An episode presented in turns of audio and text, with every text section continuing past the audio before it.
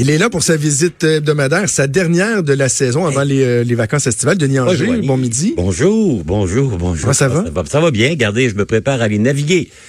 Ah ouais? Ah, durant l'été, j'ai euh, le grand bonheur de faire découvrir le Québec et l'Ontario, euh, Saint-Laurent-Grand-Lac, à des touristes français qui viennent faire des croisières. Ils m'ont demandé de leur raconter les mystères du Saint-Laurent, des Grands Lacs, de l'incroyable odyssée française d'Amérique du Nord. Donc, à partir de Québec, on les amène jusqu'à Niagara, sur les traces de Champlain, de, de, de Joliette, de Marquette, de La Salle. Et c'est vraiment fort agréable de, comment dire, renouer avec les cousins. Jonathan, je me mordais tantôt, je vous écoutais parler des commissions scolaires Oui. anglophones et je me disais, ciel qu'il a raison, parce que dans les faits, les commissions scolaires, ce ne sont que des créatures de l'État, des créatures Mhm. du gouvernement de la province de Québec, tel que prévu à l'acte de l'Amérique du Nord britannique de 1867, et ça pas été changé par le repatriement. Autant les commissions scolaires que les municipalités. Ça fait qu'on entend les gens de la commission scolaire English Montreal ou le maire de Hampstead dire Hey. que nous, la loi, non, non, pas vraiment. On- ce ne sont que des créatures. Donc, euh, habituellement, dans un dans un régiment, lorsque le général vous dit d'aller là, ben c'est pas parce que vous êtes le troufion en bas que vous avez le droit de dire non. Essayez ça dans une opération militaire, puis vous allez voir que votre espérance de vie va être un peu raccourcie. Mais enfin, voilà, c'est dit. OK, arrivons à notre sujet euh, du jour. On a parlé de la navigation des bateaux, mais là, on Ben va oui. parler des avions. Ben, ça c'est une de mes passions. Ben, euh, moi aussi, je travaille en Ben milieu oui. aéroportuaire. Ben J'aime oui. beaucoup On ça. s'est connus d'ailleurs un peu dans ce C'est vrai, contexte-là, c'est après vrai. le après le cabinet du premier ministre. Ouais, ben les avions. euh, Aujourd'hui, on est quoi? On est le 12 juin 2019. On remonte il y a 100 ans, jour pour jour, OK. et je vous emmène à Saint-Jean-Terre-Neuve. On est près de Saint-Jean-Terre-Neuve, on est en 1919, et près d'un terrain d'aviation. À l'époque, c'est vraiment plus un champ. Il y a trois avions qui sont là. Trois avions anglais. Il y a un Hawker, un Handley Page et un Vickers. Et les trois vont tenter de faire quelque chose qui ne s'était jamais fait avant, traverser l'Atlantique sans escale, avec un plus lourd que l'air. Il faut dire que c'est intéressant. Il y a un grand journal euh, londonien qui s'appelle le Daily Mirror qui a mis sur la table une bourse de 10 000 livres sterling. À l'époque, c'est quand même beaucoup d'argent. Ça équivaut à peu près à 900 000 dollars aujourd'hui. OK, quand même, quand même. Il y a une course qui est là. hein. Et la course, euh, bon, le Hawker part le premier, manque d'essence, s'abîme dans l'océan, donc il, il- il est disqualifié. Le Handley Page n'est pas prêt. Finalement, le, le Vickers Vimy, qui est un bombardier de la Première Guerre mondiale, qui a été allégé de manière à mettre plus d'essence. Il y a 4000 litres d'essence là-dedans.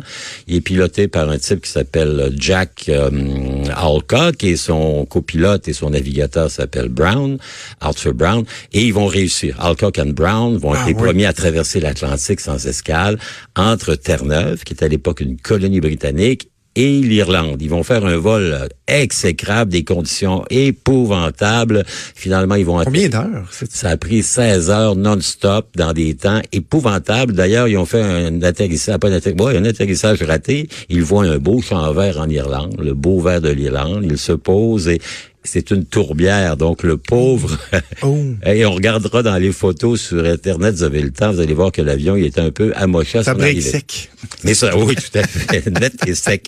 Euh, mais ils vont devenir des héros. Tous les deux vont être anoblis. Euh, ils vont devenir Sir John et Sir Arthur Ah oui. par le roi d'Angleterre. Le plus vieux d'entre eux, le capitaine euh, Alcock, lui, va mourir l'année suivante en allant livrer un avion au salon Naut- aéronautique de Paris. L'autre va vivre jusqu'en 1948.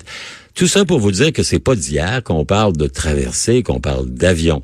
Et évidemment, au Québec, par les circonstances qui nous entourent, on sait que d'un jour à l'autre, hein, l'offre de Air Canada pour l'acquisition de Air Transat, euh, ça va être ou bien accepté, Ouais, on ce qui pas sûr. semble être le cas, parce que l'autre offre, celle du groupe MAC, hein, qui est un Ouais. groupe qui est plus dans l'immobilier. Ce sont des gens qui, eux, veulent se servir de la flotte d'Air Transat pour amener des clients dans leurs projets d'hôtels, de condominiums, dans les stations soleil, alors que Air Canada a déjà toute l'infrastructure pour annoncer. Ça pose de grandes questions sur est-ce que le transport aérien a connotation franco-québécoise encore de l'avenir, parce que il faut rappeler qu'il y a de grandes traditions en termes d'aviation ici au Québec. Les plus anciens se souviendront peut-être de Nordair, de Québécois, évidemment, qui était le fleuron de Air Rimouski, plein de ces compagnies qui ont été fondées ici par des aviateurs exceptionnels. Je pense notamment à un d'entre eux qui s'appelait Roméo Vachon. Roméo Vachon, il est le père de la liaison aérienne au Canada. Dès 1928, dès 1930, les frères Vachon, qui sont des gens qui viennent de la Beauce, ici, de Québec, les fameux Flying Vachons Brothers, vont ouvrir des lignes. Et Vachon va, par exemple, développer le premier, la poste aérienne. OK. Oui, à l'époque, le, courrier entre l'Europe et l'Amérique du Nord, il arrive par bateau. Donc, les bateaux remontent le Saint-Laurent jusqu'à Montréal. Et là, le courrier, on le prend là, puis on le distribue. Lui, il a l'idée, il dit, gardez, le bateau, il n'a pas le choix, il faut qu'il arrête à Pointe-au-Père, près de Rimouski, pour prendre un pilote. Et moi, je vais prendre mon avion de Montréal, je vais m'en aller à Montjoli à côté, je vais attendre le bateau à Pointe-au-Père, je vais prendre le courrier, puis grâce à ça, mon courrier va arriver sur le marché ben, deux, trois jours plus ben vite. Donc, il trouve une fortune. Et les gens sont prêts, et les plus vieux vont peut-être s'en souvenir. À l'époque, on pouvait acheter un petit thème qu'on appelait par voie aérienne, par avion, airmail qu'on mhm. collait sur le courrier. Ça coûtait plus cher d'affranchissement, mais ça permettait à votre courrier d'arriver deux, trois jours plus rapidement.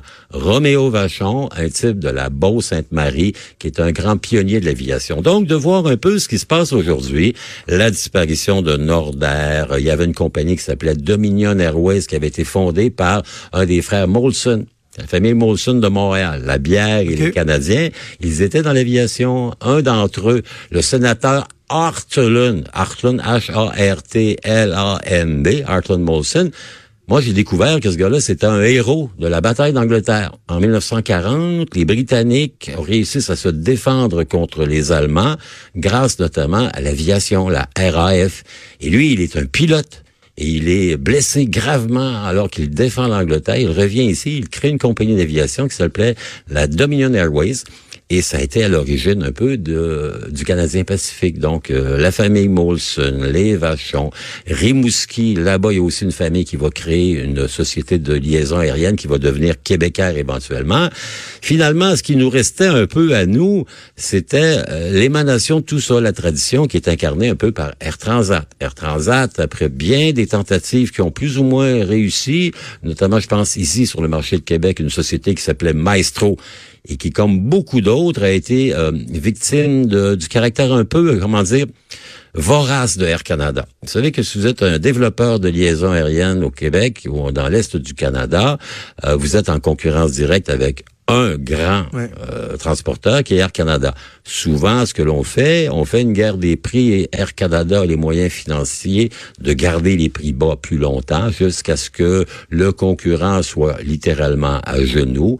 Et là, ou bien il fait faillite, ou bien Air Canada le rachète à bon marché et reprend son Parce qu'ils ont les moyens de garder les prix bas, quitte à perdre de l'argent, d'avoir des lost leaders dans, dans, dans certains marchés et pour de, tuer la compétition. Exact, et de reprendre le marché de manière, comment dire, monopolistique. Et à ce moment-là, ben, on le voit, il suffit d'aller un peu dans l'est du Québec, aller prendre un avion Montréal-Gaspé ou Québec-les ah de la Madeleine sur Air Canada, vous allez réaliser que ça vous coûte plus cher de partir de Québec puis d'aller à Cap-au-Meul que de partir de Québec puis d'aller à Tokyo. Ah oui, c'est quand même, c'est quand même assez remarquable. Dans l'histoire d'Air Canada, l'implication du gouvernement se, se mesure comment? Est-ce que au-delà des, des, des, subventions, de, de facilités, est-ce qu'il y a déjà eu une implication gouvernementale directe? Est-ce qu'on a déjà été euh, partenaires? De... Une créature, hein? C'est ça. Une hein, créature du gouvernement du Canada dans les années 1930. À l'époque, il y a deux grands réseaux ferroviaires, Canadien Pacifique privé, Canadien National, qui appartient au gouvernement fédéral. Évidemment, l'ECN voit le CP aller dans l'aviation et on crée ce qu'on appelle à l'époque la Trans-Canada Airlines 1936 avec des avions Lockheed, des bimoteurs, des espèces de patentes, mais qui étaient quand même assez évolués pour leur temps. Et donc, la Trans-Canada Airlines va commencer à développer des liaisons aériennes. Assez étonnamment, ils sont pas dans l'est du pays.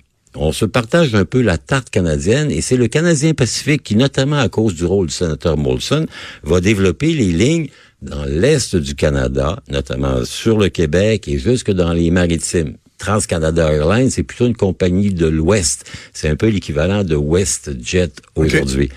Mais après la guerre, Deuxième Guerre mondiale, il y a une espèce d'échange. Le Canadien Pacifique regarde beaucoup les lignes qui vont vers l'Orient Donc, ils vont développer des liaisons sur la Chine, sur le Japon, et ils vont troquer avec TransCanada Airlines les liaisons qu'ils ont sur le Québec et sur les maritimes pour des liaisons qui vont vers l'Orient ou vers l'Amérique latine.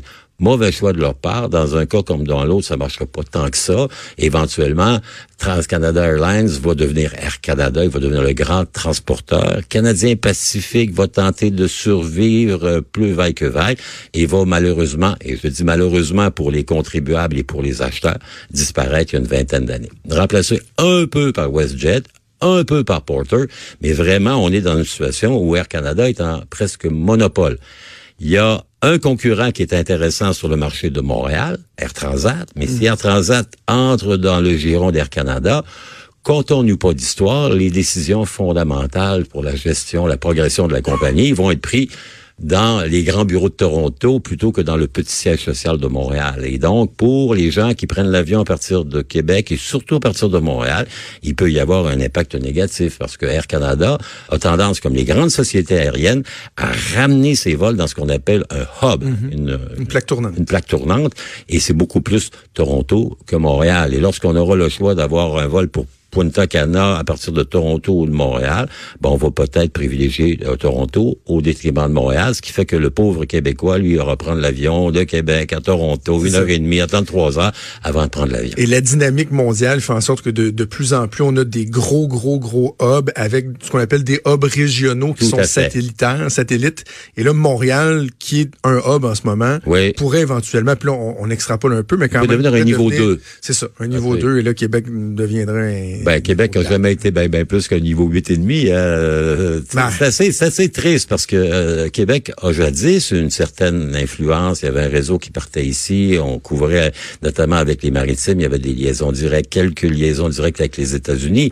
Mais l'apparition de ces hubs où les compagnies vont chercher à travers de petits fournisseurs à ramener 53 passagers ici, 44 passagers, les amener dans le gros centre, les mettre mm. dans un gros modèle pour ne faire voler qu'un avion plutôt que deux ou mm. trois ou quatre ben évidemment, c'est en train de tuer ces, ces centres secondaires, et notamment Québec, qui pourtant est à la tête d'une région qui fait presque un million d'habitants de façon générale, l'évolution euh, du milieu de l'aviation, c'est assez extraordinaire. Là, à quel point on est rendu avec des appareils qui, au niveau euh, technologique, sont, sont, sont épatants. Tu, on est parti euh, en se disant, il y a 100 ans, jour pour jour, quelqu'un tentait finalement de traverser l'Atlantique de peine En toile, en bois. Moi, j'ai eu la chance de, de, de faire un aller-retour en France avec l'Airbus A380 qui, qui marche pas si bien que ça finalement. ils ont arrêté d'ailleurs la production parce que. Mais d'embarquer dans, dans cet appareil-là, dans cet aéronef-là, c'est quelque chose d'incroyable à quel point c'est avancé. C'est un avion qui est le seul à avoir deux niveaux. Les Boeing avait fait ça en 1944, deux deux ponts, ça n'a pas vraiment marché.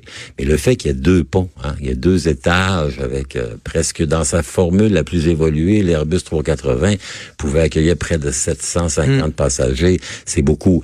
L'avion était trop en avance sur son temps et demandait aux aéroports trop d'investissements parce ben que, imaginez, il fallait avoir des passerelles à deux niveaux parce qu'il mm. y avait autant de passagers au premier étage qu'il y en avait au rez-de-chaussée. Euh, L'aéroport de Montréal ont investi 10 millions pour pouvoir recevoir l'Airbus 380. Ils l'ont eu quoi deux ans? Puis finalement Air France a, tiré la plug. Ils sont tous revenus sur euh, des, avions à un seul niveau, des avions qui sont presque aussi gros, euh, qui consomment beaucoup moins euh, d'énergie. L'Airbus avec quatre turboréacteurs, les avions actuellement les plus récents, euh, ce que fait euh, par exemple le Boeing avec le 787 deux moteurs. Les nouveaux Airbus, le 350, qui est un peu l'équivalent du 380 en termes de capacité, lui aussi n'a que deux moteurs. Ils sont tous construits en fibre de carbone. Ils ont tous copié un des plus grands initiateurs d'innovation en termes de construction aéronautique au monde, Bombardier. Hmm. La C-Series, ils ont été vraiment... plateforme euh, commerciale. Oui, qui, qui, était à l'avant-garde totalement avec le C-Series en termes d'utilisation du carbone, des alliages, l'utilisation de nouveaux moteurs qu'on appelle des moteurs à double flux. Ils étaient vraiment là, ils avaient le produit, mais ils n'avaient pas les reins solides, ils n'avaient pas assez le sens de la commercialisation. C'était, comment dire, David au pays de Goliath. Et contrairement à la Bible, ben dans ce cas-là, Goliath a assommé David. C'est un peu triste pour les gens de Bombardier. On, le voit actuellement, notamment en termes de négociation. Vous voyez que les gens qui sont maintenant à l'emploi d'Airbus, leurs relations contractuelles avec Airbus sont pas aussi extraordinaires qu'elles ne l'étaient avec euh, la direction locale. Mais Québec, le Québec, il y a quand même une histoire sur l'aviation ah qui nous rend Et le génie, on le conserve, euh, on le conserve quand même à Montréal, une, une, plaque tournante euh, importante pour euh, l'aéronautique. Denis, quel plaisir que c'est de, de, te parler ben, à chaque semaine. Je te souhaite un été fort agréable. Hein, on va souhaiter très beau, très chaud. Oui, ferait du bien. Bon, on est dû. Hein. Aujourd'hui, il fait un temps magnifique, mais entre, comment dire, après la pluie d'hier, la pluie de demain, on en profite aujourd'hui. Ben, c'est toujours agréable. Je vous souhaite aussi, Jonathan, un fort bel été. Et lorsqu'on se reparlera, ben euh, on sera dans le comment dire le plus beau de l'été parce que vous savez que l'été se déplace. Hein. À mhm. l'époque, euh, c'était juin, juillet. Là, on est rendu plutôt août, septembre, donc on se retrouvera en, on se reparle plein été. Part à la fin de l'été. Merci beaucoup, été, toujours appelé. À bientôt, bonnes vacances. Bougez pas, on revient.